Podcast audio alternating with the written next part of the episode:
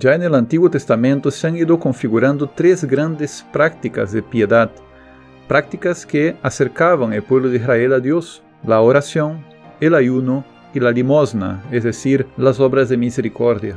Los grandes personajes de la historia judía nos dieron ejemplos de oración, de ayuno y de obras de misericordia. En el Nuevo Testamento Jesucristo nos enseña con palabras y con su testimonio el valor de estas tres prácticas. En los últimos episodios de esta serie ya hemos reflexionado sobre la oración y el ayuno. Hoy vamos a meditar sobre la limosna. Tomaremos nuevamente el texto de Mateo capítulo 6 y en esta ocasión vamos a leer los versículos del 2 al 4. Acompáñame en esta reflexión, prepara tu Biblia, tu cuaderno de apuntes para empezar a descubrir el valor de las obras de misericordia y la forma como Dios quiere que las practiquemos. Yo soy Ricardo Braz y te doy la bienvenida a más un episodio de la Cuaresma con la Biblia. Entrenamiento bíblico con Ricardo Braz. ¿Qué es la limosna? La palabra limosna en el idioma castellano es la traducción de eleimosini, que podría traducirse también como regalo, donativo, dádiva, e incluso como obra de caridad o simplemente caridad. Lamentablemente las traducciones bíblicas al castellano a traducir eleimosini como limosna no nos permite tener claridad con relación a esa riqueza de significados. Leeremos el texto con esa traducción, que es prácticamente la única que encontramos, pero al leer limosna pensemos en la obra de caridad que se realiza de modo concreto hacia el prójimo. Dice el Señor Jesús en Mateo 6 del 2 al 4. Cuando des limosna, no toques la trompeta delante de ti como hacen los hipócritas en las sinagogas y en las calles, para que los hombres los alaben. Os aseguro que ya recibieron su recompensa. Tú, cuando des limosna, que no sepa tu mano izquierda lo que hace tu derecha, para que tu limosna quede en secreto, y tu Padre que ve en lo secreto te recompensará. Analicemos brevemente el contexto histórico-literario de ese texto para luego pasar al contexto teológico. Los capítulos 5, 6 y 7 del Evangelio de San Mateo nos transmiten el sermón conocido como el Sermón del Monte, por haber sido dictado por Cristo según la Biblia y la tradición, en una de las colinas que bordean el mar de Galilea. Si bien el sermón ha sido histórico, los evangelistas nos transmiten diferentes enseñanzas en sus versiones. Según la tradición, San Mateo ha escrito su evangelio para los cristianos provenientes del judaísmo. En su versión del Evangelio están presentes las enseñanzas de Jesús sobre las prácticas piadosas más importantes del judaísmo, la oración, el ayuno y la limosna. San Mateo nos transmite la forma como el Señor predicaba. Hablaba de una forma directa a sus oyentes, indicándoles primero qué cosas no debían hacer.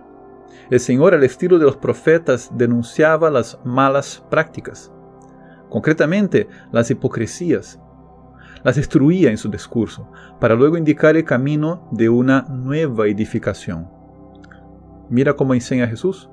Cuando des limosna, no toques la trompeta delante de ti como hacen los hipócritas en las sinagogas y en las calles para que los hombres los alaben. Eso lo leemos en el versículo 2. Cuando recéis, no seáis como los hipócritas, que prefieren rezar de pie en las sinagogas ni en las esquinas de las plazas para que todo el mundo los vea. Eso lo vemos en el versículo 5. No os convirtáis en charlatanes como los paganos Versículo 7. Cuando ayunéis, no estéis tristes como los hipócritas, que desfiguran su rostro para hacer ver a la gente que ayunan. Versículo 16. Es decir, Jesús se preocupa en dejar claro que esas actitudes no representan el espíritu de la ley de Moisés. El primer versículo del capítulo 6 del Sermón del Monte nos transmite una máxima que resume esa preocupación de Jesús. Dice así, guardaos de practicar vuestra justicia delante de los hombres para que os vean. De otro modo no tendréis mérito delante de vuestro Padre Celestial. Mateo 6.1. Tras cada denuncia, Jesús repite aquel estribillo. Os aseguro que ya recibieron su recompensa. Versículo 2, versículo 5, versículo 7, versículo 16. Es decir, la hipocresía trae consigo los aplausos mundanos, y esa es toda la recompensa que los hombres supuestamente piadosos y cumplidores de la ley recibirán. Nada más. Enseguida, Jesús indica la forma correcta de practicar la oración, el ayuno y la limosna. Y un elemento común que ya hemos comentado en episodios anteriores viene a ser la discreción, la modestia, el hacerlo en secreto, que la práctica quede en secreto y tu Padre que ve lo secreto te recompensará. Versículos 4, 6 y 18. Quisiera indicar un aspecto importante de contexto teológico de este capítulo 6. Para ello es necesario volver al capítulo 5, versículo 1, cuando dice San Mateo que Jesús, al ver las multitudes, subió al monte, se sentó y se le acercaron sus discípulos y se puso a enseñarles. Jesús sube al monte y se sienta a enseñar. A este dato debemos añadir el contenido de la enseñanza y la forma como Jesús enseña. Jesús enseña sobre la bienaventuranza del justo.